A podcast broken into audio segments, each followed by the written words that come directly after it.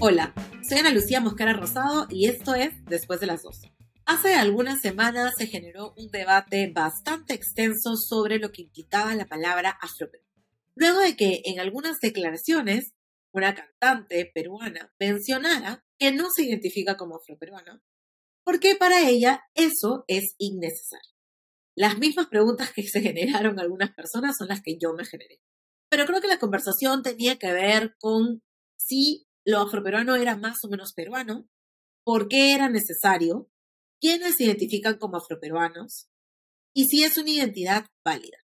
Más allá de responder las preguntas desde mi perspectiva, me parecía importante conversar con una persona especialista que ha trabajado durante muchísimos años en temas relacionados a la identidad, que ha sido parte de procesos de construcción y reafirmación de la identidad, que nos puede dar perspectivas mucho más amplias sobre la importancia del reconocimiento de la afrodescendencia qué significa, qué realmente implica y por qué para algunas personas que pertenecemos a la comunidad es importante. Hoy conversaremos con Lai González, internacionalista y especialista en interculturalidad y población afroperuana. Ha sido además director de políticas públicas para población afroperuana del Ministerio de Cultura. Hola, Oban, gracias por acompañarnos hoy en este episodio. Hola, Ana Lucía, ¿cómo estás? Como siempre, un placer conversar contigo y saludar a todas las personas que nos escuchan a través de este podcast. Gracias a ti por acompañarnos siempre. Ya has venido varias veces al podcast y hoy quería conversar contigo sobre este concepto de definición de afroperuano que se ha puesto mucho en debate a partir de algunas cosas que se han dicho y algunas discusiones que se han tenido en redes sociales sobre la palabra y lo que implica. Quería empezar pidiéndote que nos cuentes un poco sobre eh, ¿De dónde viene este concepto o esta palabra afroperuano o afrodescendiente? ¿Cuál es el proceso? ¿Cómo se creó? ¿Por qué se usa? A ver, hay varias, varias formas de poder explicarlo, pero creo que la forma más que tiene como mayor ah, aceptación o consenso en la región tiene que ver con cómo se venía utilizando el término ya desde mediados de los noventas por eh, algunos, algunos científicos sociales afrodescendientes para tratar de eh, resignificar, digamos, eh, la construcción de la identidad de, como se llamaba hasta finales de los 90, del sujeto negro, entre comillas.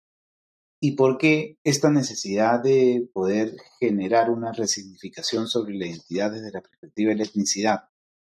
porque la construcción de la identidad de los sujetos afrodescendientes hasta antes de los 90, hasta antes de los 2000 y desde el inicio del proceso de la trata transatlántica de hombres y mujeres libres, sacados, extraídos del continente africano para traerlos hacia las Américas y otras partes del mundo en situación de esclavización, entregaron la etiqueta a esos sujetos de negro. Y dentro de el, digamos, dentro de la estratificación social, eh, el sujeto negro era aquel que se encontraba en la base de la pirámide. Y sobre él se construyeron, sobre este sujeto se construyeron un conjunto de estereotipos y de prejuicios raciales que eh, hasta el día de hoy, por cierto, forman parte de este imaginario eh, o de esta representación social del sujeto afrodescendiente, vinculado a sus capacidades intelectuales, a su fortaleza física y, por supuesto, a la asignación de labores que se les puede entregar a estos sujetos. Y esencialmente, cuando se hablaban de los sujetos eh, negros, estaban hablando desde la perspectiva racial, porque a través de esto lo que se generó fue la posibilidad de distinguir a los diferentes sujetos de la sociedad, pero a través de eh, sus características físicas, es decir, a través del color de piel, digamos, la forma de su cuerpo, entre otras, que son parte de las características físicas. Entonces entramos a una nueva forma de poder eh, generar la identidad afrodescendiente desde la perspectiva de la etnicidad, es decir, dejar de lado las características físicas para hablar sobre lo más importante, que es sobre el conjunto de conocimientos, sistema de saberes que acompañan, digamos, a una cultura y que eh, hace que las culturas tengan una cosmovisión sobre el mundo, tengan la posibilidad de construir patrimonio, pero además también una unidad a través de sus diferentes formas de organización social y de sistema de valores. Es decir, a través de la etnicidad eh, construimos, mejor dicho, bajo la lógica de la teoría de la etnicidad, se construyó la identidad afrodescendiente. Es decir, se tomaron, mejor dicho, se tomaron estos elementos desde eh, la etnicidad para construir esta identidad del sujeto afrodescendiente. ¿Y por qué afrodescendiente? Porque se entiende que somos descendientes de los primeros africanos esclavizados en las Américas. Me parece increíble esta idea de, eh, de pasar de lo negro a lo afrodescendiente y de hecho creo que una de las primeras cosas que conversamos nosotros sobre este tema en algún momento tenía que ver con el texto de Romero Rodríguez que dice entramos negros y salimos afrodescendientes y hace cuenta de todo este proceso histórico en el cual se transforma también eh, lo negro y se construye no sobre el color de la piel o sobre estas características físicas como tú mencionas, sino sobre un conjunto de creencias compartidas, ¿no? En función a eso, ¿qué, decía Romero Rodríguez también? Eh, ¿Y cuáles fueron esos factores que impulsaron un reconocimiento como afrodescendiente?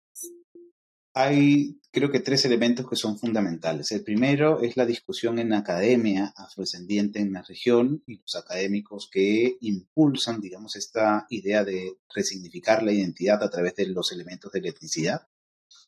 El segundo elemento tiene que ver con cómo las instituciones de la sociedad civil eh, aceptan y adoptan estas discusiones desde la academia, que son pues discusiones epistemológicas sobre la construcción de la identidad y la, y digamos, los activistas afrodescendientes en toda la región aceptan y entienden el valor de salir del esquema racializado para entrar al esquema de la etnicidad para poder autoidentificarse. Y el tercer elemento es cómo los estados en la región y en el mundo en general eh, acogen, digamos, este consenso de la academia afrodescendiente, el activismo afrodescendiente, que se coloca en discusión en los espacios eh, de debate público internacional. Y eh, la referencia es la siguiente, el, hito importante en América Latina es el siguiente, es la reunión en Santiago de Chile en el año 2000, donde se discuten las posiciones de América Latina para eh, ir a la, tercera conferencia mundial contra el racismo, la discriminación, la xenofobia y las formas conexas de intolerancia que se desarrollaría en el año 2001 en Durban, Sudáfrica. Y entonces ya en Chile, eh, América Latina, discute el, el significado de afrodescendiente y coloca eh, esta nueva forma de identidad. Y es por eso que se dice que en la reunión de Santiago entramos negros y salimos afrodescendientes, porque este fue el consenso de la academia eh, y el activismo afrodescendiente que le coloca esta denominación a los estados y los estados en la región adoptan esta nueva forma de entender la identidad afrodescendiente y a partir de ese momento o en adelante, en la mayoría de los países de la región se deja de denominar al sujeto negro, entre comillas, para denominarlo como el sujeto de derechos afrodescendiente. Y por eso las diferentes eh, formas o, las diferentes entidades públicas que miran a eh, los, los afrodescendientes en la región hacen esas transiciones o cambios de nombres para sus diferentes oficinas eh, en el ámbito estatal. Entonces, ello es eh, significativo porque es un impulso eh, importante de la sociedad civil afrodescendiente y la academia. Eso me parece interesante. De hecho, vi en algún momento un video de Urena Best, que además fue secretaria para de la Secretaría de Asuntos Afropanameños hace algún tiempo, que hablaba de esta idea de resignificar, que es precisamente lo que tú mencionabas, ¿no? Y algo que me pareció súper potente de lo que ella mencionaba es que al identificarnos como afrodescendientes teníamos la posibilidad de nombrarnos bajo nuestros propios términos, no bajo los términos que otras personas habían puesto sobre nosotros, sobre nosotras, sino que existía la posibilidad de elegir cómo queríamos ser llamados. Y creo que eso es algo que normalmente no se discute cuando hablamos de lo afrodescendiente o lo afroperuano y que también ha pasado en la discusión que hemos tenido hace algunas semanas. Oban, ¿lo afroperuano deja de ser negro o lo negro, digamos, se divorcia de lo afroperuano o existe algún momento en el que estos dos términos o estas dos maneras de enunciarse confluyen? Yo sé que es una pregunta compleja, pero ¿cómo, cómo lo vemos? ¿Están juntos, separados? Eh, se, de pronto se superponen en algunos espacios. ¿Qué sucede con esto?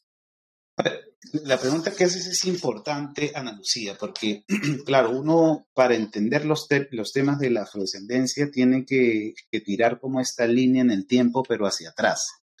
Y cuando me refiero a esta línea en el tiempo hacia atrás, voy a, voy a hablar un poco de eh, la primera resignificación del, del término negro, que, se, que inicia pues en, en, ambientes francófonos, eh, que son los, los, ambientes en los cuales eh, se resignifica el término negritud, para, para hacer este un término que eh, ayuda a entender el orgullo de sentirse, de sentirse negro.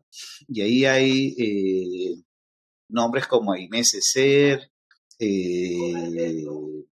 Entre otros, que son quienes eh, desde la literatura empiezan a resignificar este, la, negritud, ¿no? Y un famoso libro, eh, una revista en realidad de literatura que se llamaba Negritud.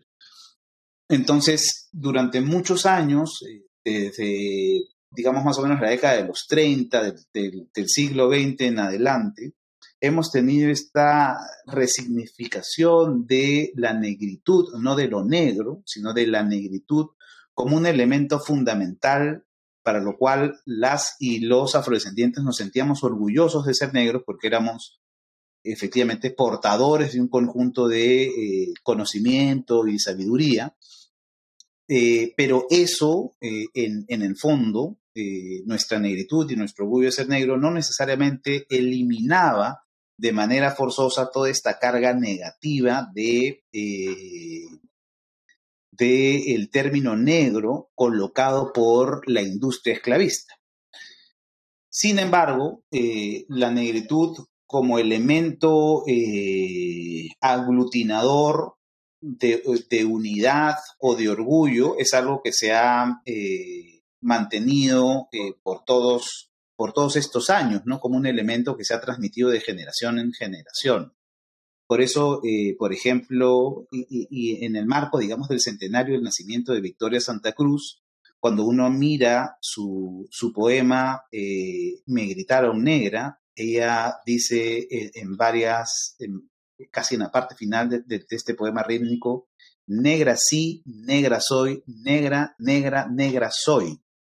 Entonces ella eh, por la influencia, digamos, de eh, las tesis de, la negritud, eh, ella, por supuesto, digamos, resalta la, el orgullo de sentirse negro, ¿no? Entonces, digamos, ahí es la, tesis de la negritud, este, es aquella que este, sale en, en el texto y por eso hasta hoy creo que conviven estas formas de eh, lo negro como término identitario, eh, intragrupal, es decir, adentro del grupo afrodescendiente, y luego eh, lo que tenemos es lo afrodescendiente como este, esta forma de identificarse que se encuentra en el espacio, en el espacio mucho más político de discusión y que, por cierto, también es necesario ir incluyendo, digamos, en lo mucho más intracomunitario la, terminología de lo afrodescendiente. Me parece bien potente lo que mencionas, sobre todo en relación a Victoria Santa Cruz, porque creo que sucede mucho que los argumentos que se utilizan para contrarrestar o para deslegitimar lo afroperuano es Victoria solamente hablaba de la negritud, Victoria solamente se anunciaba como negra, ¿no? Entonces, si Victoria decía que era negra, ¿por qué ahora existe esta identidad afroperuana?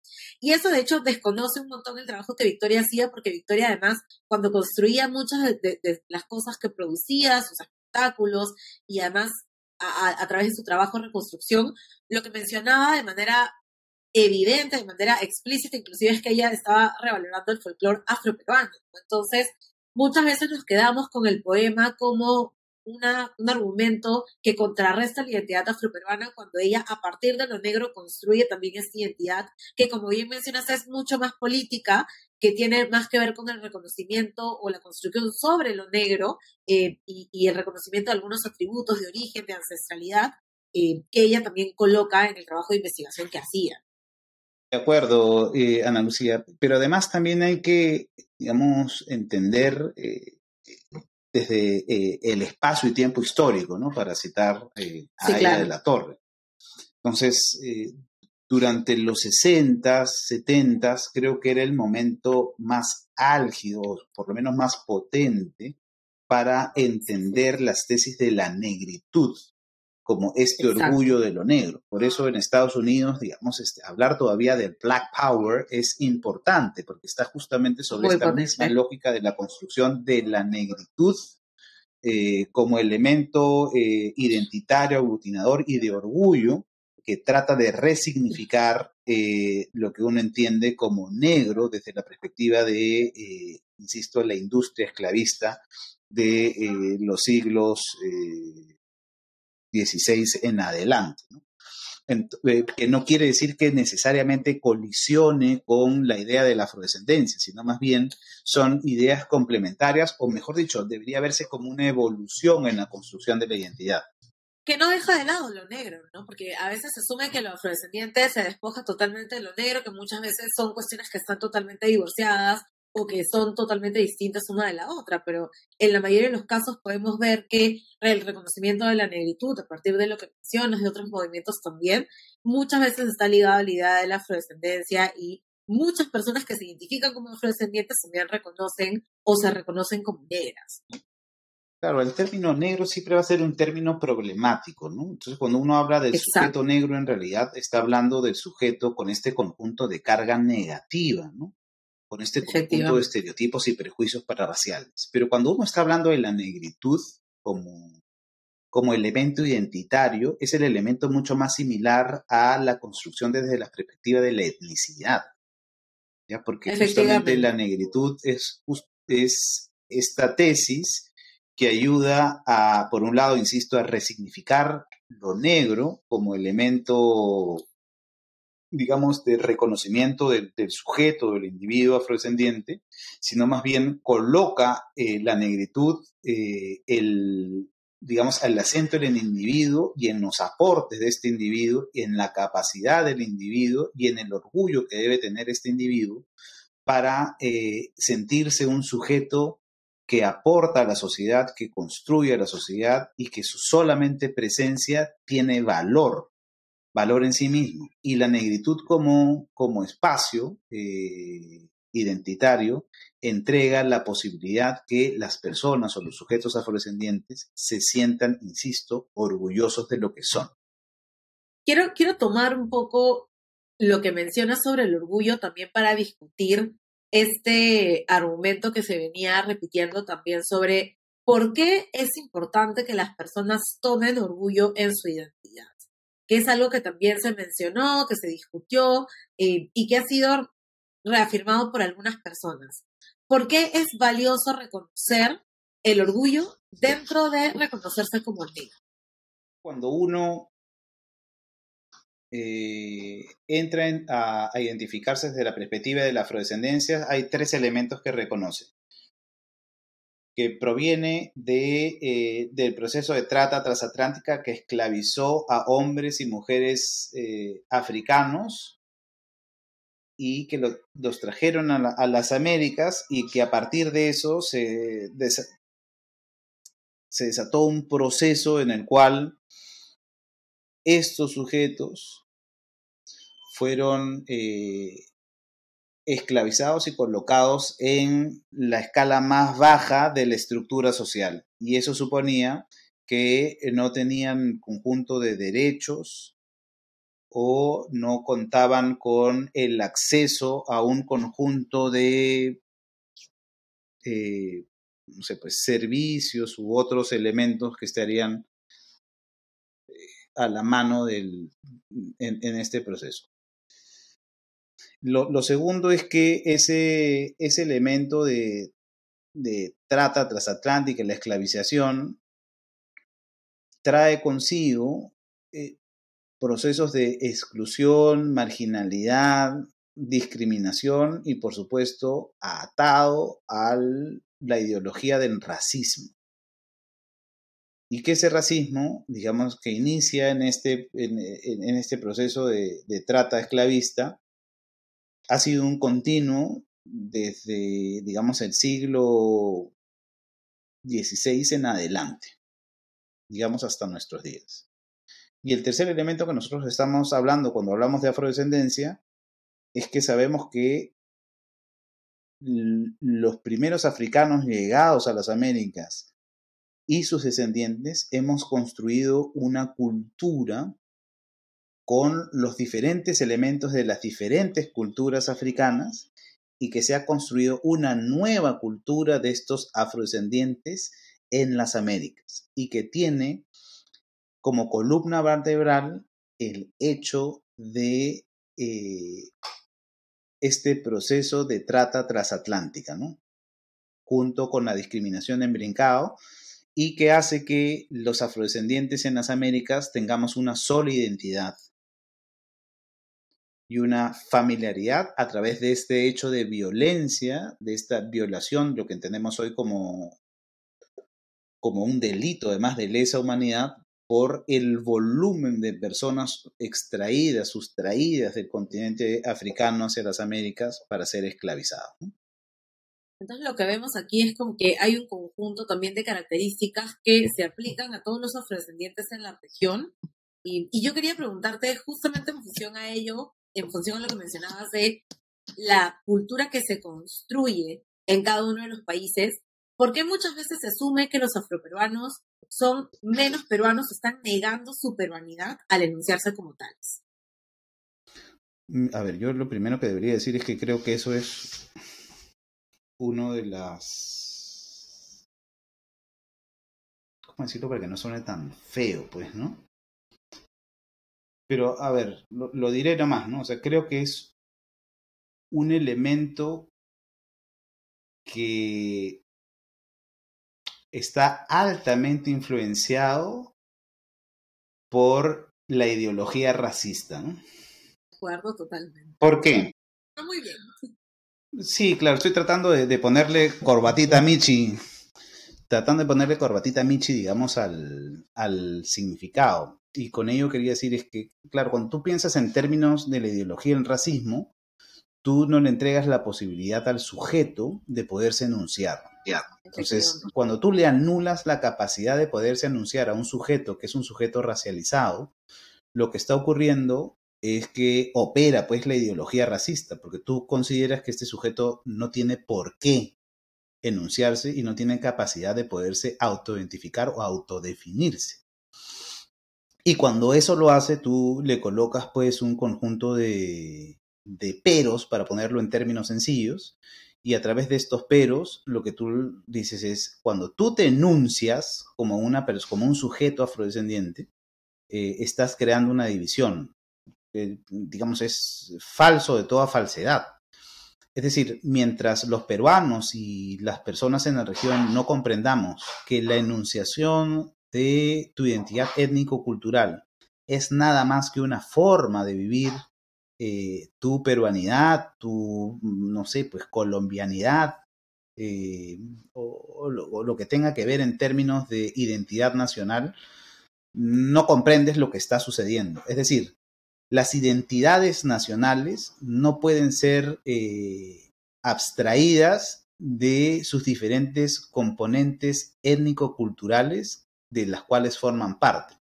Es decir, la peruanidad es igual a la identidad afroperuana, a la identidad de los pueblos indígenas originarios, a la identidad de luego las diferentes eh, expresiones de la hispanidad y luego se han ido sumando las diferentes expresiones de lo asiático peruano, por lo Nikkei y lo Tuzán, y por supuesto luego se han ido sumando las diferentes migraciones y las, las olas migratorias, por ejemplo, en este proceso eh, continental de, de, blanqueamiento de mediados del siglo XIX, también eh, construyen, digamos, eh, elementos para la identidad nacional, que son, son, son todas las partes del mismo rompecabezas.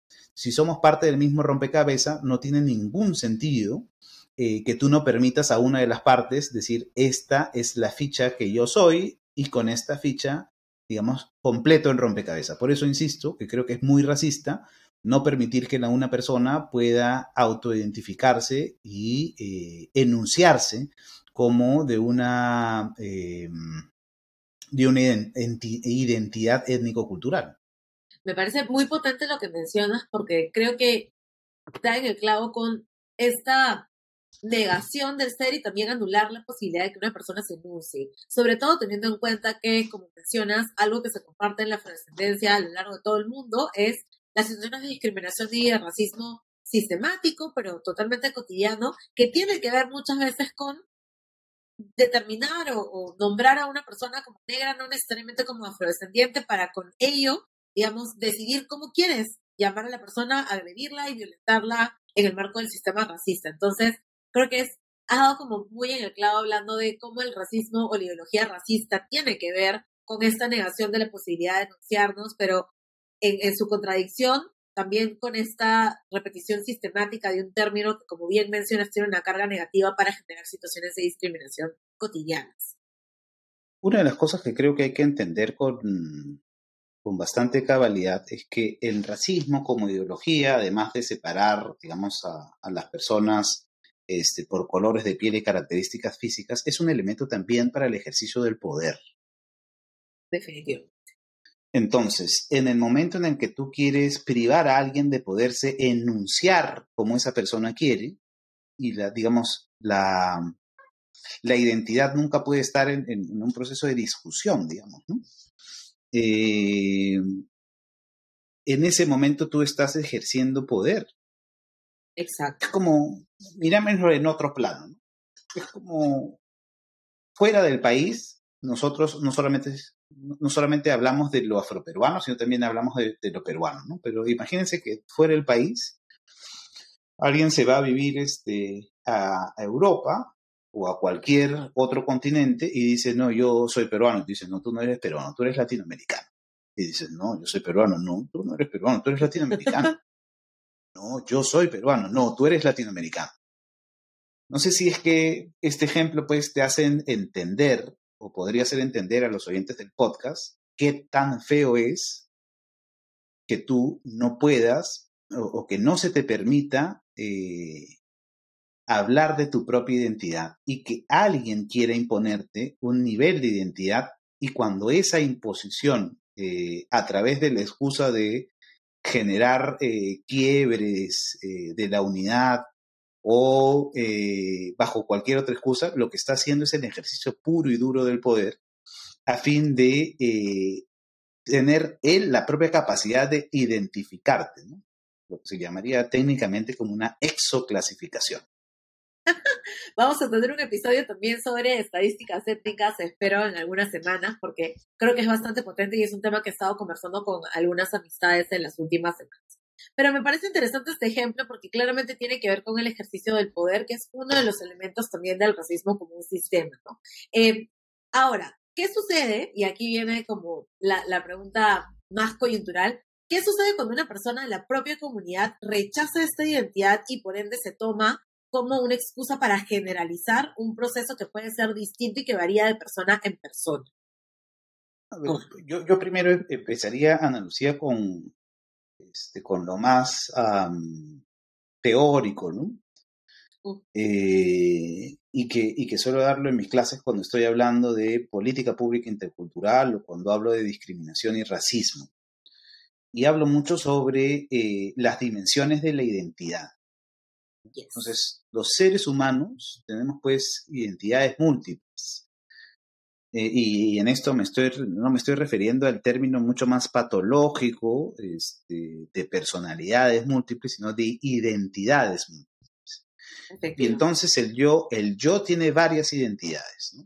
Tiene identidades desde la perspectiva étnico-racial, desde el sistema sexo-género, desde la idea de eh, lo socioeconómico, lo sociocultural, lo nacional, lo local, para hablar desde la perspectiva del espacio, pero también hay una identidad que es una identidad eh, etaria, este, también hay identidades políticas, identidades sociopolíticas, y a todo este conjunto de, identidades o dimensiones de la identidad del ser humano, nosotros le entregamos desde la, desde la lógica y desde la teoría política, le entregamos lealtades. Entonces, cuando tú te autoidentificas o yo me autoidentifico, cualquiera de las personas que eh, nos está escuchando en el podcast y aquellos que nos ven también, eh, pueden hacer este ejercicio, ¿no? Saber que desde lo étnico-racial pueden tener una definición. Por ejemplo, es evidente que yo me voy a autoidentificar como afroperuano, pero también me voy a identificar como un hombre y también como un hombre cisgénero. Eh, y también de una determinada clase socioeconómica, de una forma sociocultural. Voy a tener desde la perspectiva geográfica una identidad, que es mi identidad limeña, pero también mi identidad nacional, que es una identidad de peruano. Eh, y también una identidad, digamos, desde la perspectiva etaria, que esta va a ir variando en el tiempo, porque hoy puedo ser un hombre de, de edad media y en algunos años pasaré pues este, a ser adulto mayor y así sucesivamente. ¿no? Ya mi identidad no corresponde a alguien que es eh, un adolescente o un joven, ¿no? Y eh, estas identidades son múltiples, eh, algunas son estáticas, otras son movibles. La identidad etnocultural tiene un núcleo que es estático, pero que también se va transformando al momento de la interacción con otras identidades culturales, ¿no? Pero tiene un núcleo que es un núcleo duro, estático, que no, que no se va a mover. Por eso en el momento en el que las personas, como normalmente no estamos pensando sobre esto, de estas múltiples eh, identidades del ser, pensamos que eh, hablar de la peruanidad es excluyente. No, no es excluyente. O sea, hablar de la peruanidad frente a otra identidad, mejor dicho, y cuando tú resaltas tu identidad étnico-cultural eh, frente a tu identidad geográfica, eh, es una identidad excluyente. No es excluyente, porque en realidad la peruanidad tiene un elemento que es geográfico identitario, donde confluyen todo este conjunto de identidades étnico-culturales, que es así como se construye. Estas identidades étnico-culturales que están en, un espacio geográfico determinado, es decir, dentro de nuestras fronteras, construye la identidad geográfico-política de la nacionalidad. ¿Ya? Es decir, si bien es un elemento súper abstracto, este elemento abstracto se, digamos, deconstruye o descompone a través de este conjunto de identidades étnico-culturales que están dentro de un mismo territorio y que conforman un todo.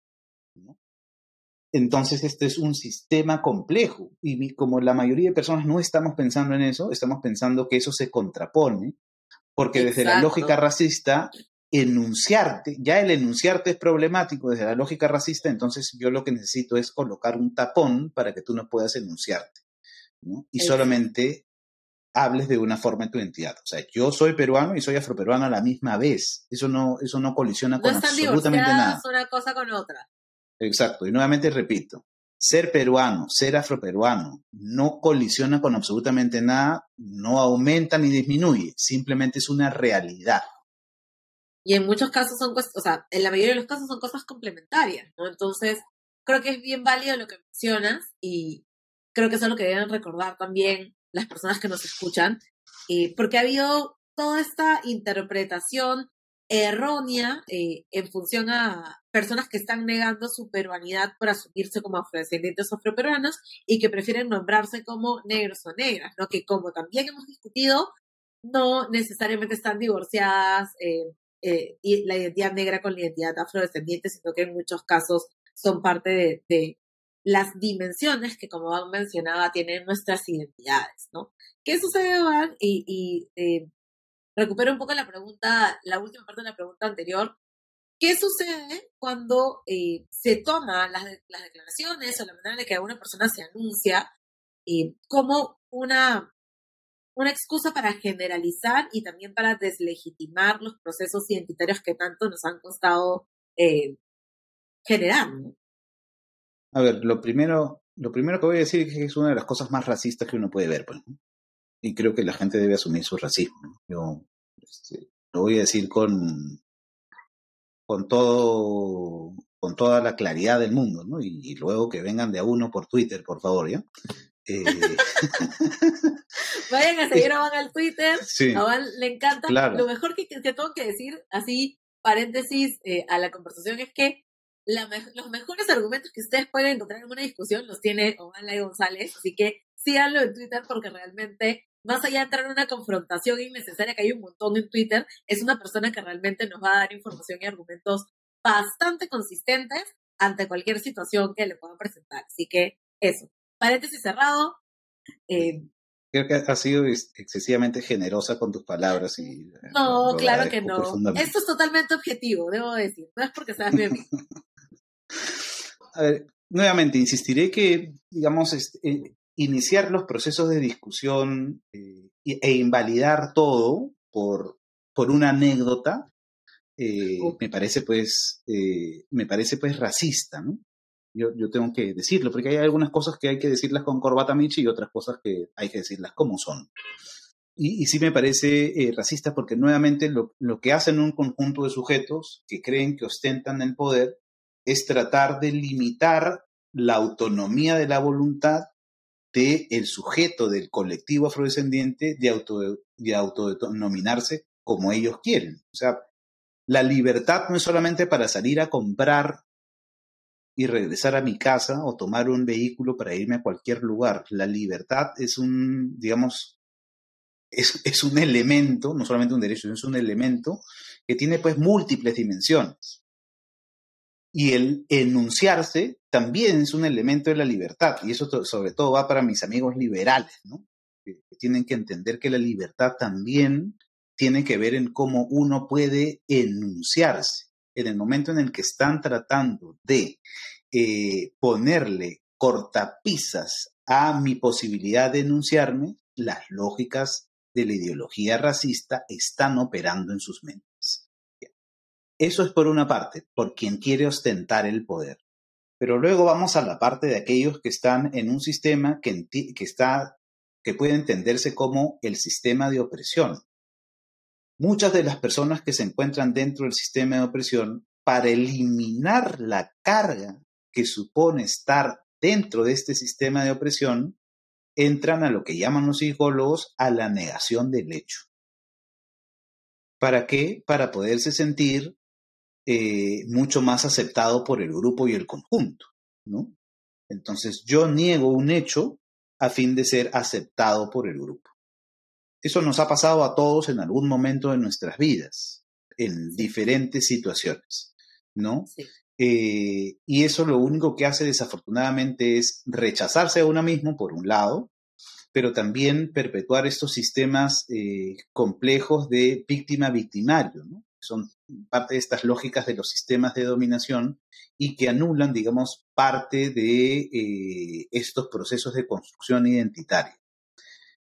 Y insisto, y con esto termino, es cuando utilizan esa anécdota para generalizarla, lo que, lo que se está haciendo en el fondo es tratando de anular el ejercicio pleno de la libertad del sujeto o del colectivo para autoidentificarse este, como, como quiere. Es decir, y esto debe quedar bien claro para todos los que nos están escuchando, es las identidades no están jamás en discusión.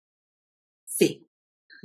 O sea, la, la enunciación de tu, de tu identidad es, el, es por excelencia el ejercicio pleno de tu libertad.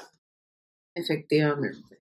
Me parece súper potente eso porque cuando se generó esta discusión sobre entonces qué opinan de las personas que no se identifican como afrodescendientes o como afroperuanos, había muchas personas que pensaban que quienes nos identificamos como tales, quienes hemos trabajado en el activismo durante muchos años, íbamos a entrar en discusión con la identidad de, de las personas. Y lo mismo que mencionas ahora era lo mismo que decía yo cuando me preguntaban, ¿tú qué opinas de tal o cual tema? Yo decía, yo creo que todo el mundo tiene el derecho de ejercer eh, la libertad de identificarse como mejor le parezca, tomando los elementos que mejor le parezcan. Lo que sí creo que no debe suceder y que creo que tiene que ver mucho con lo que has mencionado es, a partir de cómo me identifico, asumir que la manera en la que otra persona se identifica no es válida, no es correcta, eh, es una moda o está generando desunión, que, que nuevamente se conecta con, con, la lógica de una ideología racista y de estas cuestiones que repetimos en nuestro cotidiano. Además que cuando te, te, dan el argumento de desunión, ¿dónde está la carga? En ti, siempre está en ti. Exactamente, porque es el sistema, ese sistema de dominación víctima-victimario, donde además la víctima este, debe sentirse todavía doblemente culpable por generar, digamos, este, elementos que no contribuyen a la unidad de los sujetos. Cuando yo, cuando uno lo que está haciendo es, es, el pleno ejercicio de su libertad. Insisto, esto va para todos aquellos que se consideran pues liberales. O sea, la libertad no es solamente comprar un bien este, y poder generar ganancias. Este, la libertad pues tiene múltiples dimensiones y si no lo entienden, este, ya es hora de que lo empiecen a entender. ¿no?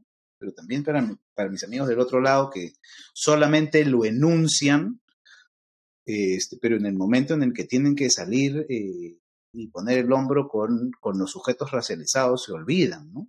Ya saben a quiénes me estoy refiriendo. Polémico. Voy a tomar las palabras que se utilizaron en de estas declaraciones. Polémico.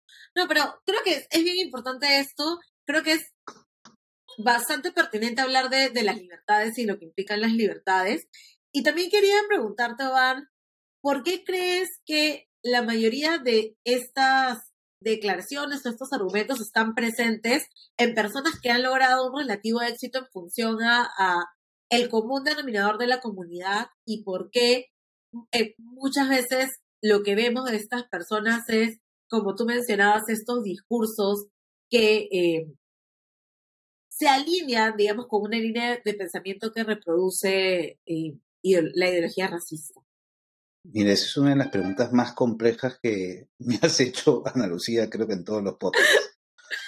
y tengo como varios elementos, ya porque además acabo de recordar, con, esa pregunta acabo de recordar una anécdota con una ex congresista eh, que tú sabes, conoces de quién, estoy hablando y que alguna vez está contando todos tuve un intercambio, un intercambio de palabras demasiado potente y que tiene, que tiene que ver en la misma lógica.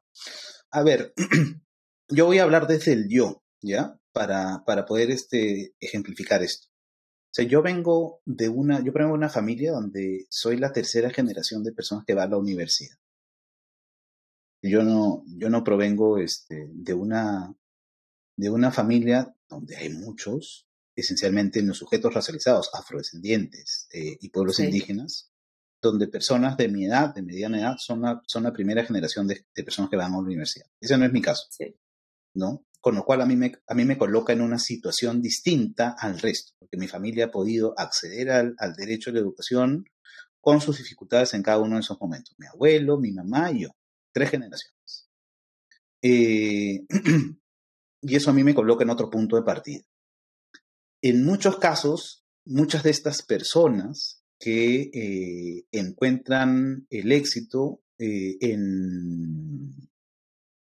por las labores que realizan, sea en el deporte, en la música o en, otro, en otra labor, y cuando estas son la primera generación que eh, asume el éxito, muchas veces tiene esta, estos choques, digamos, cognitivos, ¿no? De pensar que realmente eh, lo lograron y para lograrlo necesitan siempre estar, eh,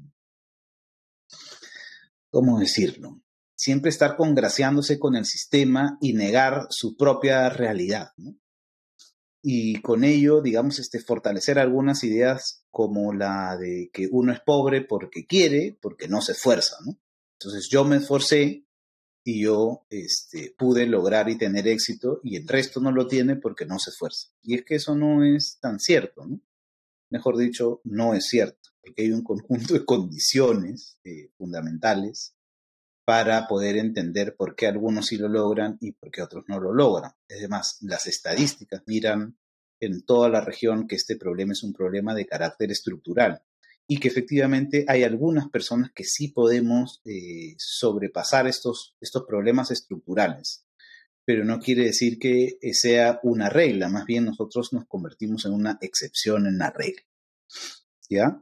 Eh, y creo que este conjunto de personas que niegan eh, estos niveles de su identidad, que siguen siendo sujetos violentados desde la perspectiva este, mucho más psicológica, eh, no entienden eh, su posición y su excepción. Porque si la, la, la, la, señora cantante este, mira, digamos, a otros elementos de su familia, probablemente mirará que no todos alcanzaron el mismo éxito que ella, ¿no? Y no tienen la misma situación de reconocimiento, porque eh, los artistas en este país no es que sean millonarios, pues, ¿no? Los artistas en este país tienen fama. Esto no, esto no es, pues, este, no sé, alguno. O sea, aquí un cantante, pues, no gana un millón de dólares por concierto, solo los extranjeros tipo Daddy Yankee. Que, que su, este, llenan estadios y gana, pues, un millón de dólares por show. Entonces, aquí en el Perú, ese señor se llevó dos millones de dólares solamente por venir a cantar, ¿no? Este, pero eso no es lo que sucede con los, con los artistas este, peruanos y menos con aquellos que eh, están vinculados al folclore de la costa peruana, que es esencialmente un folclore mucho más afrodescendiente que otra cosa, por cierto. ¿Ya? Y vas a ver ah. que este, no es lo mismo pues que cobra que cobrará una cantante afroperuana que lo que va a cobrar el grupo 5 o no sé pues no Estos, mucho menos. Ahora vas a decir, pero sí, ya, ahí hay, elementos este, complejos y no voy a poder entrar eh, a ese detalle, pero lo que nuevamente voy a decir es que está mucho más desvalorado el, digamos, los elementos del patrimonio asociados a la música y la danza afroperuana que otros elementos que no son afroperuanos o no son influenciados por afroperuanos. Por eso los artistas, insisto, en el país, esencialmente aquellos que difunden la música o el patrimonio cultural inmaterial afrodescendiente no son los más remunerados. Gozan de prestigio, pero no de mucho dinero. Cierto. Pero a pesar de este prestigio, les, los coloca en una situación de privilegio relativa y algunos de ellos olvidan pues su esencia identitaria, simplemente para complacer al sistema o no ser entendidos pues como problemáticos al sistema. y esto ocurre también en el deporte, ¿no?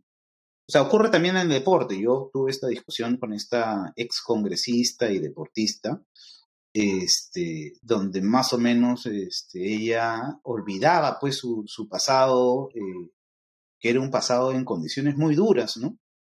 Que son condiciones, por ejemplo, duras que yo no he tenido afortunadamente que, que pasar, insisto, pero ella pues era la persona que a través del deporte había logrado éxito en la vida y parece que se había olvidado este de lo que sufrieron sus familiares y sus y sus, y sus, y sus personas del entorno para decir y finalmente es una condición que es común a muchas familias afrodescendientes.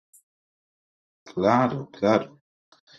Pero lo olvidas, pues, ¿no? A veces, eh, como, como muchas veces se refiere, es que el dinero, yo diría que a veces hasta el prestigio también blanquean. Suele pasar, pasa, pasa mucho, creo que tienes razón en función a, ello de cómo muchas veces, además porque no hay un ejercicio identitario constante, caemos en, en, la trampa de reproducir estos discursos, ¿no? Que finalmente luego son tomados como decía como una referencia para amplificar o generalizar el discurso sobre por qué ciertas personas tienen que identificarse de una u otra manera. O ha sido bien interesante poder conversar contigo sobre esto. Y yo además tengo que decir en una nota personal, notas al pie en el podcast siempre son eh, interesantes, que las primeras conversaciones que yo tuve sobre lo que implicaba la identidad afroperuana fueron contigo. Entonces creo que eras la mejor persona, creo yo, para poder hablar de este tema y para poder explicar algunas cosas que me ayudaron a mí a entender en su momento cuál era, cuál era mi identidad. Entonces quiero cerrar eh, el episodio preguntándote para ti, ¿qué significa tu identidad afroperuana y por qué es importante reconocerte como afroperuano? Para mí, ser afroperuano significa ser orgulloso de lo que soy, de cómo me veo, de cómo me siento. significa reconocer que efectivamente hay un pasado esclavista, pero que a pesar de ello, mis antepasados resistieron y tuvieron, tuvieron la posibilidad de generar en las Américas una cultura única, con elementos africanos, pero única, y que se ha transmitido de generación en generación, y que eso ha dado motivo a la creación de patrimonio, esencialmente de patrimonio cultural inmaterial, entendida como este conjunto o de saberes, de conocimientos, y que se han ido transmitiendo de generación en generación en diferentes áreas del quehacer humano. Normalmente en el Perú solamente estamos rescatando la música y la danza, y con sus elementos, porque cuando hablamos del cajón, no estamos hablando del cajón afroperuano, estamos hablando del cajón peruano. Y el elemento afro se invalida. Para mí una de las cosas más racistas que puede haber es quitarle este elemento de, la, de, quiénes son los, los que construyen el patrimonio. O sea, el cajón como instrumento de percusión no fue creado pues por todos los peruanos. Fue creado por los, por los afrodescendientes que en la región construyen un conjunto de eh, instrumentos de percusión muy similares. Tú vas a ver el cajón cubano, que es de forma cónica, pero que también tiene elementos de madera, este, y que eh, recrea, digamos, la necesidad de poder tener un elemento de percusión más allá de los tambores de cuero, ¿no? Con los elementos propios de, eh, eh, de la región. Entonces, uno, insisto, uno tiene que aprender, digamos, a, a través del reconocimiento de su identidad y del orgullo de su identidad, a reconocer que estos elementos son parte de la construcción de, la cultura mayor, ¿no? de la cultura peruana y de la peruanidad. Y por eso yo me siento completamente orgulloso de ser eh, afroperuano, de reivindicar mis raíces, porque yo sé que eh, mis antepasados y yo también contribuiré al desarrollo del país en términos culturales, en términos políticos, económicos, sociales, y seguiremos construyendo eh, y seguiremos siendo parte importante de la construcción de la identidad peruana. Tomando en cuenta, y esto también es algo que yo eh, aprendí en, otros, en otros lugares para, cuando se hablaba de, la construcción de la identidad eh, en, las Américas, y es completamente válido para, para entender también eh, la peruanidad, es que la base sobre la cual se erige la identidad nacional y en el caso del Perú, la identidad nacional peruana o la peruanidad, son tres elementos claves. Las tradiciones culturales eh, de los pueblos originarios, las tradiciones culturales eh, hispánicas y por supuesto las construcciones, la, digamos, la, identidad eh, africana y afrodescendiente son estos tres elementos que constituyen la base sobre la cual luego se, construye las, se construyen las identidades nacionales y eso no excluye a la peruana. Y en consecuencia la, peruanidad es imposible no poderla entender si es que no se entiende su elemento de la africanidad o la afrodescendencia. Por eso creo que cada uno de nosotros, no solamente aquellos que nos entendemos como afrodescendientes, necesitamos sentirnos orgullosos de eso, sino que aquellos que no comparten en teoría, grandes elementos de la afrodescendencia como grupo o como comunidad, también deben sentirse orgullosos de su herencia africana, de su ancestralidad africana, porque es parte constitutiva y es un elemento fundamental sobre el cual se erige, digamos, la idea de peruanidad mientras más la rechacen, digamos, más racismo, más discriminación y menos comprensión sobre la existencia de la diversidad cultural existirá en el Perú. Y eso nos lleva, eso es lo que realmente nos lleva a dividirnos, no, el ejercicio de mi libertad para enunciarme como un sujeto afroperuano. Me parece súper potente eso y creo que ha sido muy eh, enriquecedor poder tener mucha más claridad sobre este concepto y espero realmente que pueda aportar al debate. Gracias, Obama, por acompañarnos y por darnos todas estas reflexiones tan necesarias. muchísimas gracias, eh, Ana Lucía, a ti por, invitarme en este podcast y ayudarme a, a pensar y repensar varias de las cosas de las cuales hemos discutido en los últimos 10 o 15 años, quizá. Efectivamente, hemos hecho un resumen de nuestras conversaciones en los últimos 10 años eh, y un poco más. Y gracias por escucharnos y también gracias a por acompañarnos. Espero que la discusión haya sido súper enriquecedora y que les haya ayudado a tener muchas más herramientas para pensar y reflexionar sobre la identidad afroperuana en el país. Quería recomendarles dos recursos que me parecen sumamente útiles para informarnos y para aprender sobre la presencia afrodescendiente y además para tener una mirada distinta a el pasado y también el presente en cuanto a la situación de la población afroperuana. Lo primero es un libro escrito por Maribela Relucea y Jesús Cosamalón que se llama La presencia afrodescendiente en el Perú de los siglos XVI al XIX. Este libro fue editado hace algunos años y cuenta de manera bastante precisa y en una manera muy accesible también cuál ha sido la presencia y la trayectoria de los afrodescendientes en el país, en qué espacios se desarrollaban, qué roles ocupaban y a qué problemas se enfrentaban también en este periodo de tiempo. Es un libro, como dije, muy, muy accesible. Está además disponible de manera gratuita en su formato virtual y pueden acceder a él ingresando al Centro de Recursos Interculturales del Ministerio de Cultura.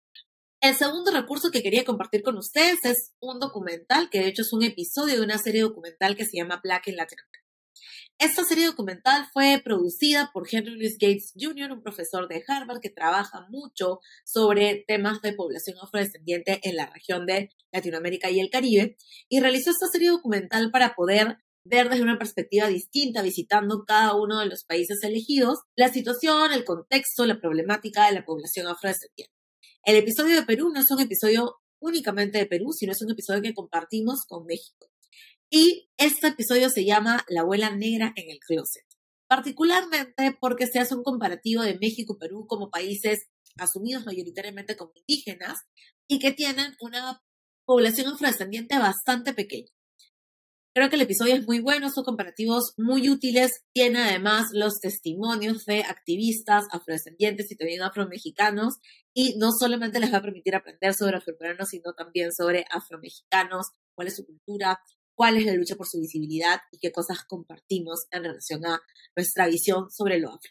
Así que les recomiendo estos dos recursos, espero que los disfruten muchísimo y que aprovechen de pronto el fin de semana para ver el documental y que hagan una lectura extensa del libro que realmente es totalmente recomendado, es uno de mis libros favoritos. Cuídense mucho, nos vemos en el próximo episodio después de las 12, un podcast de Comité de Lectura.